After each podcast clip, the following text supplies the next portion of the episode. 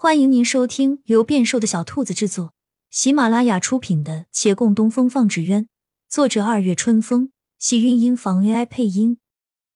欢迎订阅，期待你的点评。第四十一集，月兰宁愿站在刀山火海中，也不愿在这里。但既然在这里，是前进还是后退，便非要做出一个选择。或者该把这心思一股脑说出来，或者该道歉。他百转千回，再也找不到这样让他难挨的事情。他甚至想，刚才真应该和那瓦片一样，直接掉下去不省人事算了。愁肠已经不止百结，身后却忽而又是一沉。他茫然回首，却见那人重靠在他身上，他仍闭着眼，静静沉睡，面容恬淡。仿佛刚才那一睁眼只是他的幻觉，不，并不是幻觉，明明真真切切。可是他什么反应都没有，重新睡去。兴许那只是无意识意为沉睡之人对于他的举动，他的心动丝毫未闻。月兰安了一下心，却又浮现出些许失落。他小心将他扶好，让他继续靠在自己的肩头，停滞不前的情愫。不知还有多少漫长岁月，总是会让有情之人难耐。可既然心生胆怯，人会害怕，那停滞不前就是最好的状态。他将自己的外衣搭在他的身上，夜深风又静，天渐渐亮起来，那些天灯飘向远方，再也看不见了。洛长青缓缓醒来，一缕阳光照在脸上，和煦温暖。他按按脖子，向身边人笑了笑：“兰儿，早啊！不小心在这里睡着了，难为你陪着我。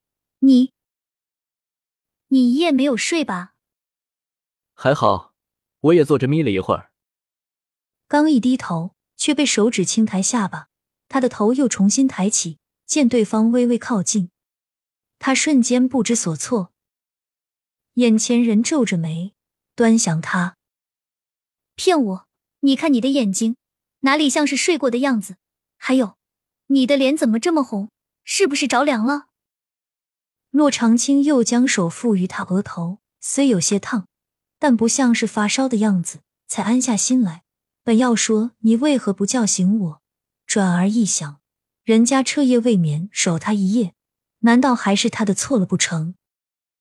他将这话收回。换了说法，对不起，下次我再这样，你就叫醒我。我实在是不太记得昨晚是怎样的了，不知不觉就睡着了。你真的完全不记得昨晚的情景？月兰其他话都没听进去，只捡了这一句。他点头，我只记得我在入睡前一直说话，说些什么却不知道了。酒后吐真言。亦或者是妄言，不过无妨。我在你们面前没有秘密，真言也好，妄言也好，一定不会多么离奇，都能说给你听。听着松口气，却也更添了一分落寞。坦坦荡荡，他又恢复了那宠辱不惊的神态。你还是去休息吧。月兰应了一声，转身便要走，刚动了一步，身后人又叫住他。师傅还有什么事？那个，要不你先把我送下去。哦。他急忙走回，他心不在焉，哪里还记得这是屋顶？再携着他飞身而下，鼻息依旧扑洒在脖颈上，依旧让他无边心动。只是再也不会有像昨晚那样的勇气了。落地站稳，他才要告辞。忽而有人叫门，倒也不算是叫门，不知道是不是大厅里那两人半夜跑出去耍酒疯了。大门没锁，只是掩着。来人喊了一句：“有人没？”继而轻轻一推，就进来了。一进门，飒然见两个人四仰八叉的躺在地上，饭菜打到了他们的衣服上，油腥味与酒气不住的往外冲。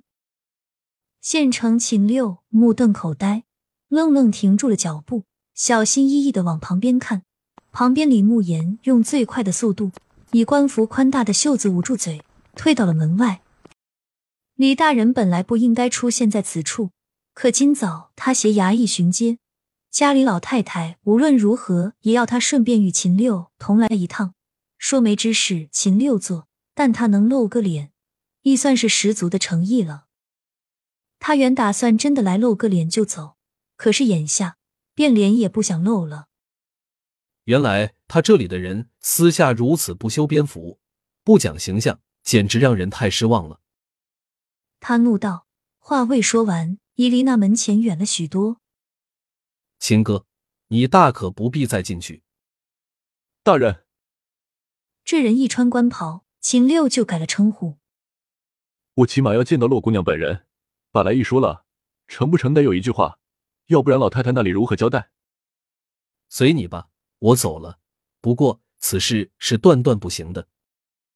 他眼里怒气未消，捂着嘴的袖子始终没放下。秦六公送了他，又回头叹口气，有些事情就算是浪费时间，也非得有个结果出来。他又喊了一遍：“有人吗？”地上两个人没有醒。月兰快步从正厅后门走过来，望见那俩人，也皱了皱眉。今日有客，他是睡不成了，而且这满地狼藉也得收拾。他连忙俯身清理地上的垃圾。何人？亲亲小耳朵们，本集精彩内容就到这里了，下集更精彩，记得关注、点赞、收藏三连哦，爱你！